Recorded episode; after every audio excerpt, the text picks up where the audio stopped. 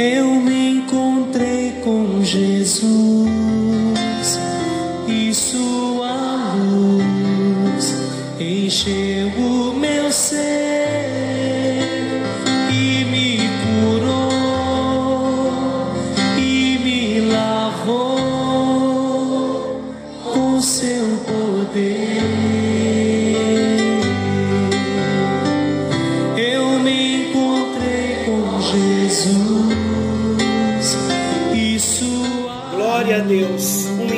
com Jesus faz toda a diferença nas nossas vidas. Graça e paz. Está chegando até você mais um encontro com Deus. Eu sou o pastor Paulo Rogério, da Igreja Missionária, no Vale do Sol, em São José dos Campos. Que alegria! Estamos juntos em mais um encontro com Deus e eu não tenho dúvida de que Deus continuará falando aos nossos corações. Estamos falando do Sermão do Monte e estamos num assunto onde eu não tenho dúvida que Deus está trabalhando em nós, operando milagres nas nossas vidas e está havendo um divisor de águas. Antes de eu iniciar o assunto, eu quero perguntar a você: depois de ontem, no dia de hoje, você já foi atrás daquelas pessoas que de repente você precisa consertar, que de repente você precisa pedir perdão, liberar perdão.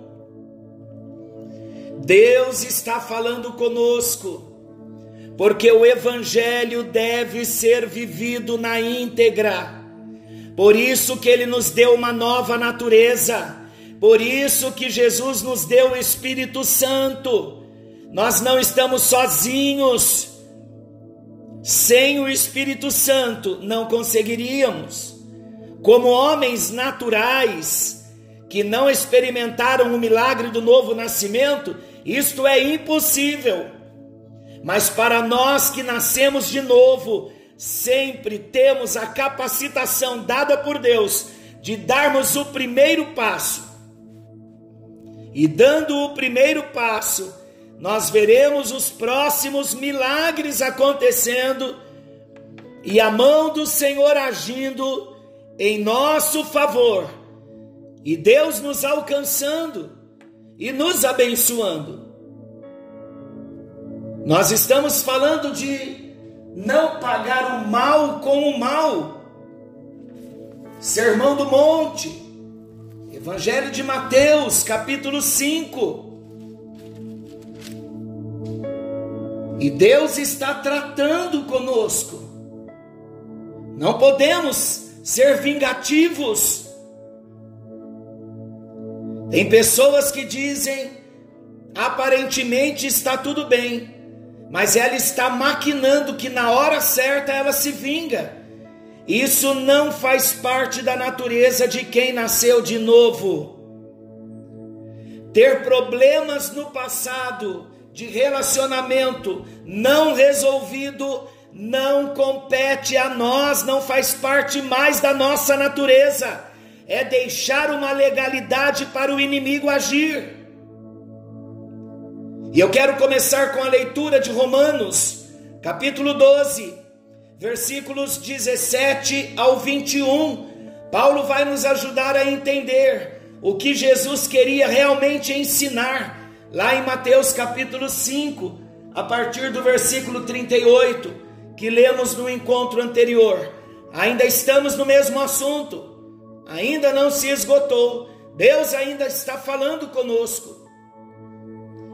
Olha o que o apóstolo Paulo nos ensina em Romanos 12, versículos 17 ao 21. Não retribuam a ninguém mal por mal.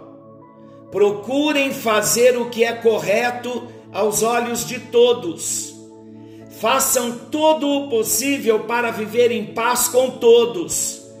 Amados, nunca procurem vingar-se mas deixe com Deus a ira, pois está escrito: Minha é a vingança, eu retribuirei, diz o Senhor. Ao contrário, se o, se o seu inimigo tiver fome, dele de comer. Se tiver sede, dele de beber. Fazendo isso, você amontoará brasas vivas sobre a cabeça dele. Não se deixem vencer pelo mal, mas vençam o mal com o bem.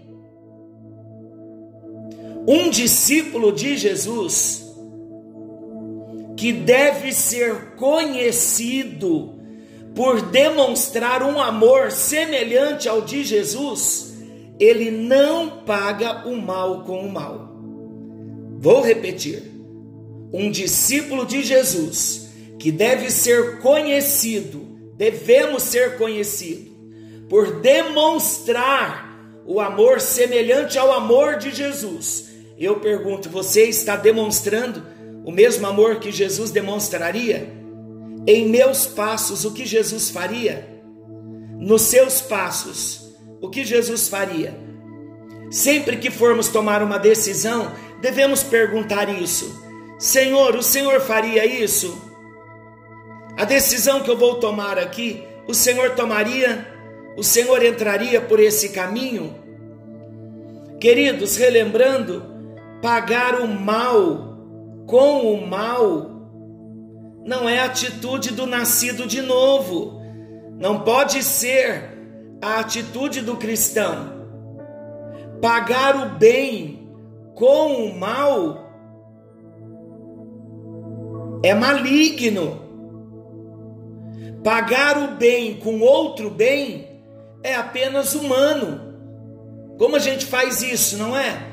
Gostamos de quem gosta da gente, retribuímos quem nos dá, agradamos quem nos agrada, isso é apenas humano. Agora, pagar o mal que recebemos com o bem, isso é divino, isso é de Deus. Isso somente os filhos de Deus são capazes de fazer. Olha que capacidade Deus nos deu de pagarmos o mal que recebemos com um bem. E quando nós agimos com esse nível de nobreza, Paulo diz que nós estamos amontoando brasas vivas na cabeça do nosso inimigo. Sabe o que isso significa? Amontoar brasas vivas na cabeça do inimigo? Isso significa que uma atitude tão inesperada e incomum levará o nosso agressor a uma forte reflexão, levará o nosso agressor a um grande incômodo e desconforto em sua consciência. E ali então nós vemos, numa grande batalha, nós vemos a vitória do bem sobre o mal. Isso é nobreza. Os filhos de Deus precisam ter atitudes nobres. Eu não sei quanto a você, queridos, mas eu vou confessar algo a cada um de vocês, abrindo o meu coração, com toda a humildade do meu ser. Eu já vivi tantos anos na vida cristã, tantas experiências tão abençoadoras em Deus, mas eu também já permiti, em todos esses 42 anos da minha vida cristã, eu já permiti em tantas atitudes, em tantas situações, melhor dizendo, eu tive tantas atitudes do velho homem. Eu tive tantas atitudes que não agradaram ao coração de Deus, mas hoje, hoje que eu digo de um tempo para cá, eu tenho buscado o caminho da nobreza. Eu não estou falando isso com orgulho, não, queridos. Estou falando com a mais sincera humildade do meu coração. Eu quero ser nobre diante de Deus com atitudes de amor. Eu quero amontoar brasas vivas na cabeça do agressor, do caluniador, daquele que me fere, daquele que se levanta contra mim. Eu quero ser nobre em Deus. Esse é o caminho que Deus está me chamando. E quando eu chegar no céu diante de Deus, eu quero alcançar esse louvor de Deus. Você de repente está me perguntando: você já alcançou isso, Pastor Paulo? ainda não alcancei, queridos. Ainda choro muito quando as minhas atitudes não são nobres. Mas uma coisa ninguém tira de mim: estou no caminho, não vou retroceder. Cada experiência é uma experiência nova. É um momento onde nós paramos, refletimos e retomamos o caminho.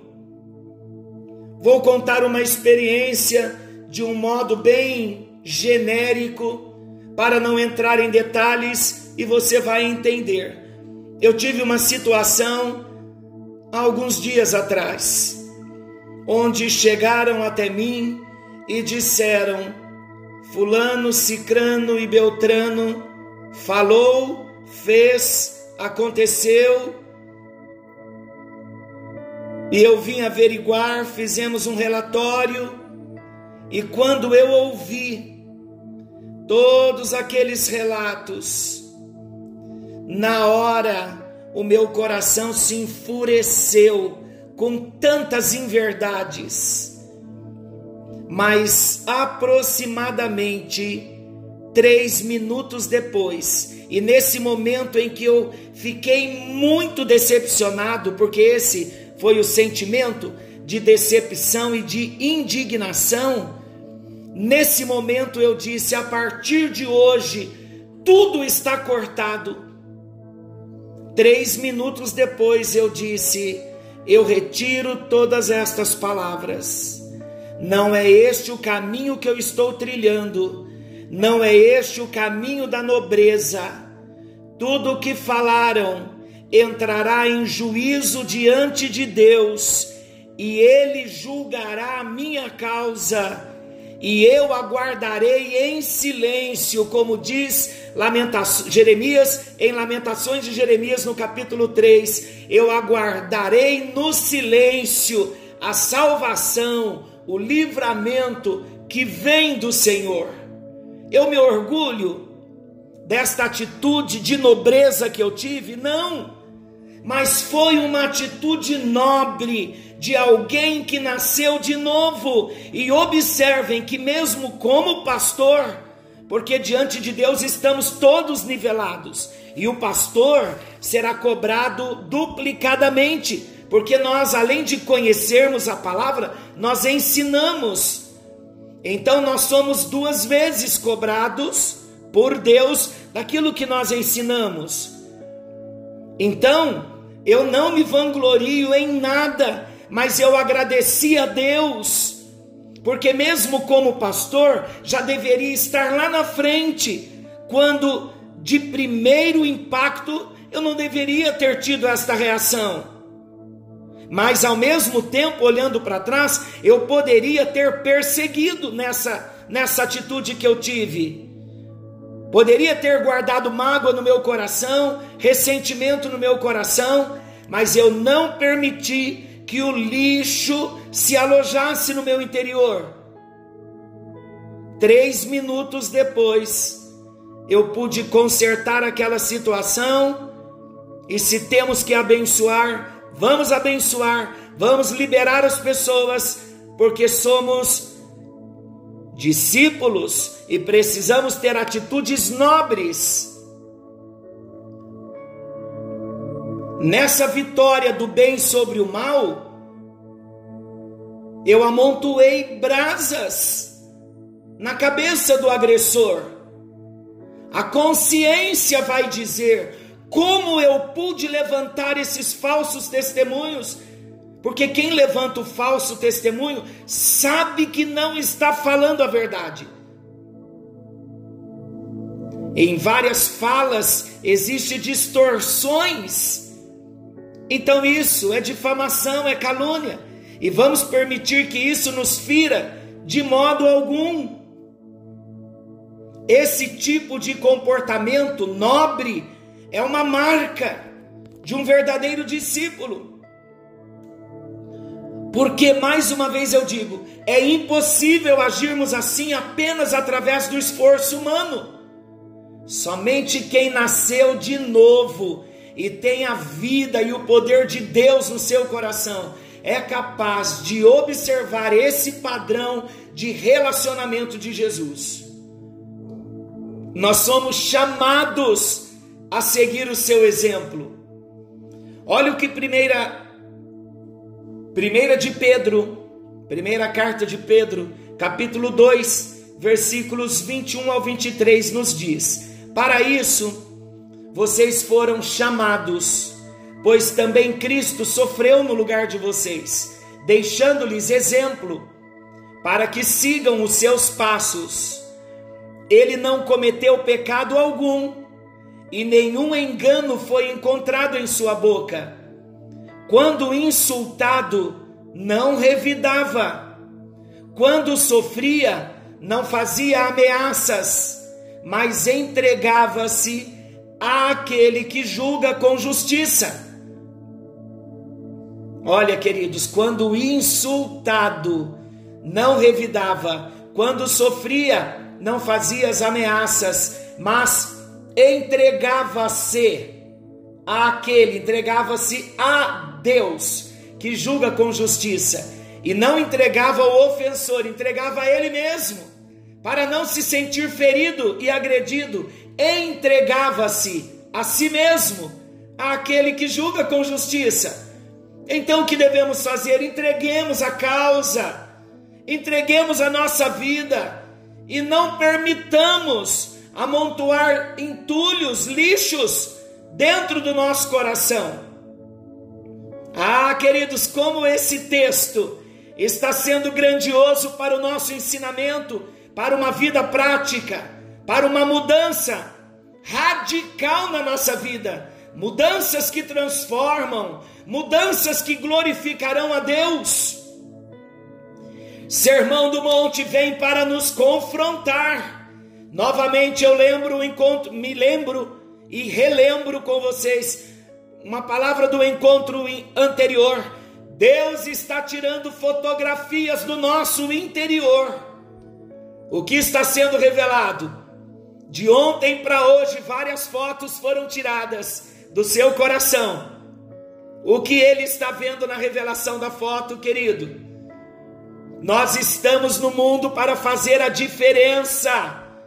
Se nós agirmos como todos agem, lutando e brigando por nossos direitos, nunca abrindo mão deles em nome da paz, em nome da reconciliação, nós não seremos sal, não seremos luz do mundo, não mostraremos ao mundo a obra transformadora que Jesus realizou no nosso coração, não mostraremos ao mundo a obra transformadora que Jesus fez em nós e pode fazer também em todos ao nosso redor.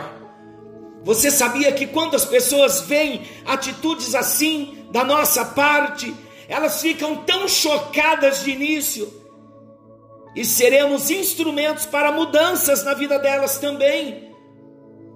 Isso agora envolve tantas coisas. Por exemplo, numa briga, numa contenda entre casais, sempre um quer buscar o seu direito busque paz, busque reconciliação, tenha atitude nobre, e você vai amontoar brasa viva na cabeça do seu cônjuge. A consciência dele vai dizer: como eu posso agir assim, se ele ou ela está agindo assim comigo?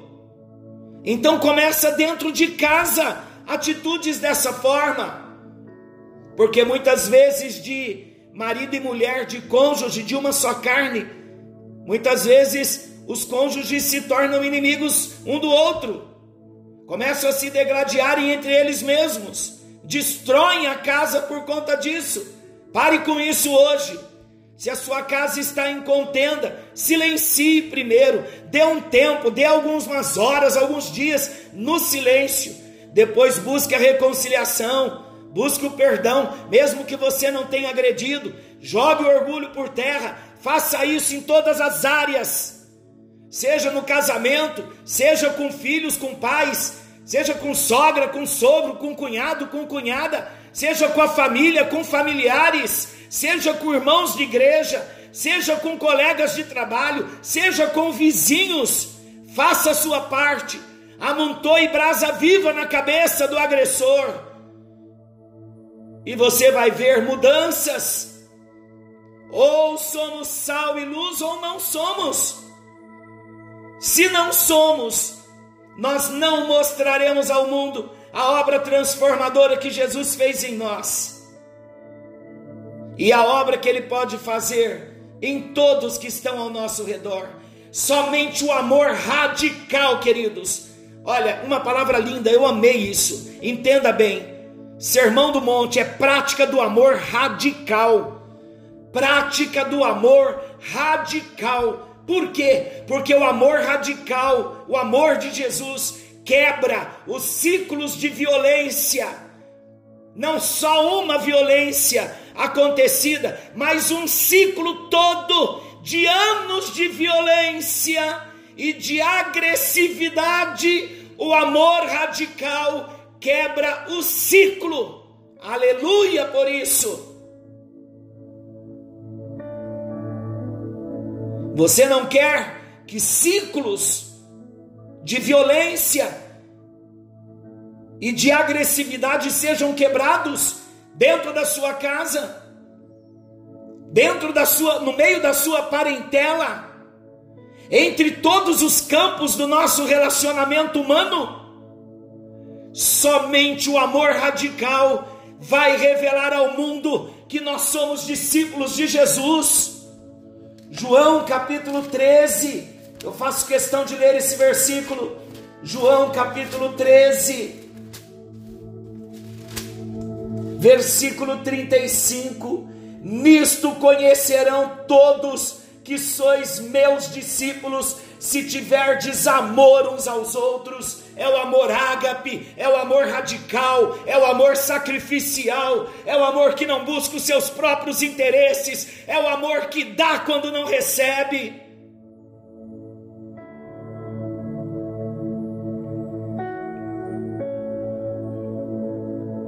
Queremos ser diferentes. Precisamos amar como Jesus nos amou. Vamos entender algo importante. Acabamos de falar do amor radical, mas ao mesmo tempo são estas situações de bofetadas, de injustiças, de demandas contra nós que nos permitem tratar com o nosso egoísmo e nos fazer crescer na comunhão com Deus e na nossa estatura como pessoas regeneradas, como pessoas maduras e diferentes. Eu vou explicar. De repente você está pensando assim: eu vou tomar uma nova atitude hoje, vou quebrar o ciclo hoje. Eu nunca mais enfrentarei esses problemas? Não, Jesus não está dizendo isso. Jesus está dizendo o contrário: situações novamente virão da parte de outros ou de mesmos agressores do passado, porque a cada dia vivemos uma novidade de vida, não temos mágoas, não temos rancor, não há nada no passado que nos prenda, não há situação mal resolvida. Então, estas situações de bofetadas, de injustiças, de calúnias, de demandas contra nós, elas virão sim, mas elas virão com a permissão de Deus para tratar ainda com o nosso interior.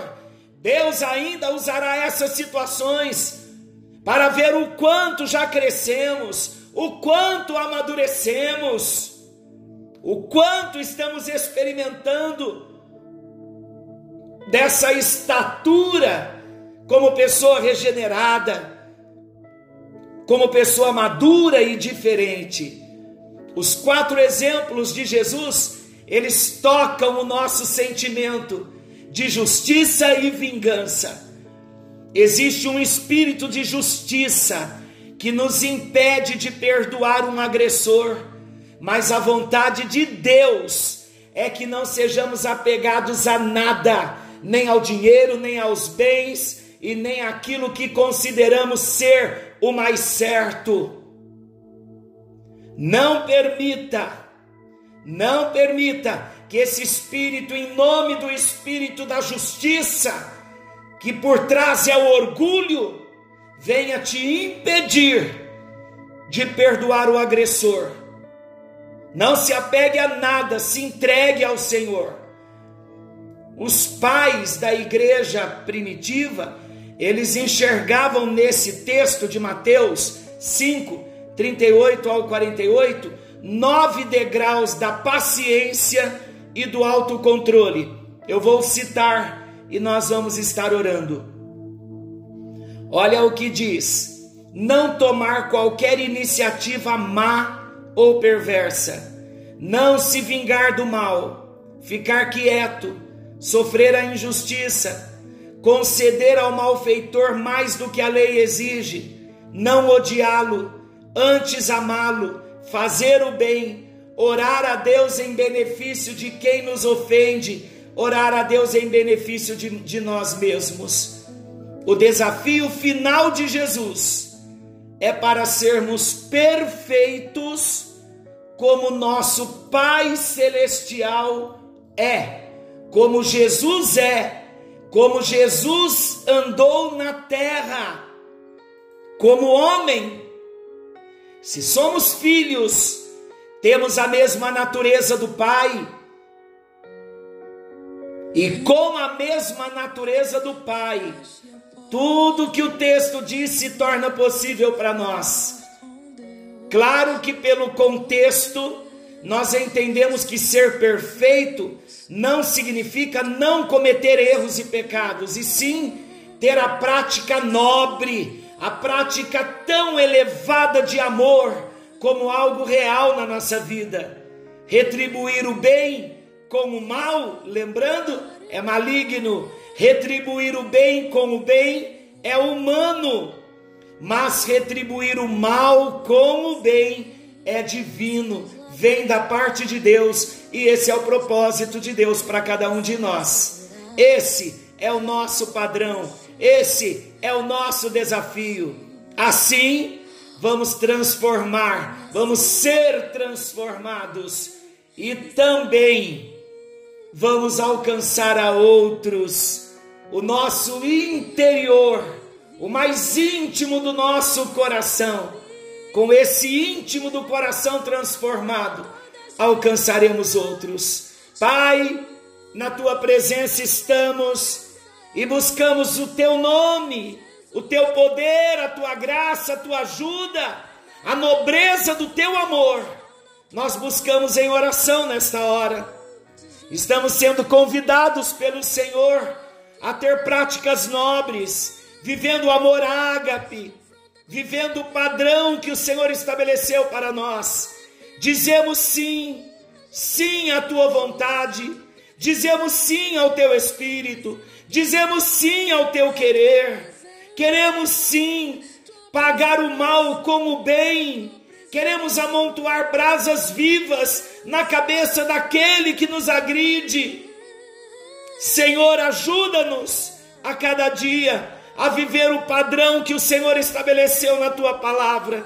Agora, por favor, Jesus, tire mais fotos do nosso interior, que a cada manhã o Senhor esteja tirando fotos de nós, que a cada noite, antes de dormirmos, que possamos lembrar das fotos, das atitudes que nós tiramos, do que o Senhor registrou sobre os nossos passos naquele dia e tudo que fizermos, que no próximo dia ou que naquele mesmo momento da revelação da foto, que venhamos ser tratados, ser curados, que venhamos, ó Deus, a ouvir a tua voz. Ajuda-nos a fazer os reparos de tantos desastres que nós mesmos causamos por causa das atitudes do velho homem. Não queremos mais, ó Deus, que o velho homem venha agir em nós. Não queremos mais ter as atitudes provindas de reações do velho homem da velha natureza. A velha natureza já não dita mais as ordens na nossa vida, ó Deus mesmo nós tendo que conviver com ela, ela já não prevalece mais em nós. Queremos fazer morrer o nosso velho homem a cada dia, para que o novo homem se revista daquilo que é incorruptível, daquilo que é nobre, daquilo que glorifica ao teu nome. Ó Deus, nesta hora do encontro com o Senhor, nós rasgamos o coração e pedimos perdão por guardar dentro de nós tantas quinquilharias, tantos lixos, tantas coisas ruins, ó Deus, que ficaram armazenadas aqui dentro de nós. E agora nós decidimos que é a hora da faxina, agora é a hora de tirar o lixo, Senhor Agora é hora de tirar a sujeira encalacrada, incrustada. Agora é a hora, Senhor Deus, de remover o velho para que venha o novo. Em nome de Jesus, não viveremos como cristãos manifestando as marcas de Adão, rastejando na vida espiritual, comendo migalhas, ó Deus, e não vivendo o ideal que o Senhor tem.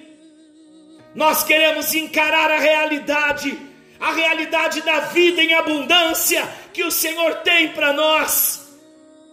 E isso começa com um tratamento no nosso interior, quando rasgamos o coração e deixamos de viver regidos pelo, pelo velho homem, pelo velho Adão, que nos leva para o poço o poço da depressão, da amargura, do veneno do ódio, da ira, da cólera. Muda a nossa natureza, Jesus. Muda a nossa natureza, Jesus. Queremos ser mansos, queremos ser humildes, queremos manifestar Jesus em nós. É verdade o que nós estamos orando Queremos que a beleza de Jesus se manifeste na nossa vida e no nosso interior. Perdoa-nos pelos nossos muitos pecados, restaure a nossa vida e nos reposicione na tua presença como filhos nascidos de novo, como discípulos gerados não da semente do homem, não da semente corruptível, mas gerados da semente de Deus, sendo parte da natureza divina. Muito obrigado, Jesus, pela obra do Senhor na cruz do Calvário, que é suficiente para quebrar todas essas cadeias. A obra do Senhor na cruz é suficiente para perdoar todos os nossos pecados e nos colocar na tua presença como filhos queridos, como filhos amados em quem o Senhor tem prazer. Ajuda-nos no precioso nome de Jesus. Em nome de Jesus. Amém. E graças a Deus. Queridos, eu quero orar com você que ainda não recebeu Jesus como Senhor e Salvador da sua vida Claro que eu gostaria que todos vocês confessassem a Jesus de novo comigo, porque quanto mais confessamos Jesus, mais nós vamos validando a nossa fé e renovando a nossa confiança no Senhor. Vamos orar juntos, Senhor Jesus. Repita comigo, Senhor Jesus, nesta hora eu abro o meu coração e eu recebo a Jesus Cristo como meu único e suficiente Senhor e Salvador. Eu abro a porta do meu coração para que o Senhor entre. Eu confesso com os meus lábios que Jesus Cristo é o Filho de Deus, veio em carne, morreu em meu lugar, ressuscitou por mim, subiu aos céus e voltará para me buscar. Eu te recebo nesta hora, Espírito Santo, eu abro a porta do meu coração para que o Senhor venha e realize no meu ser o milagre do novo nascimento.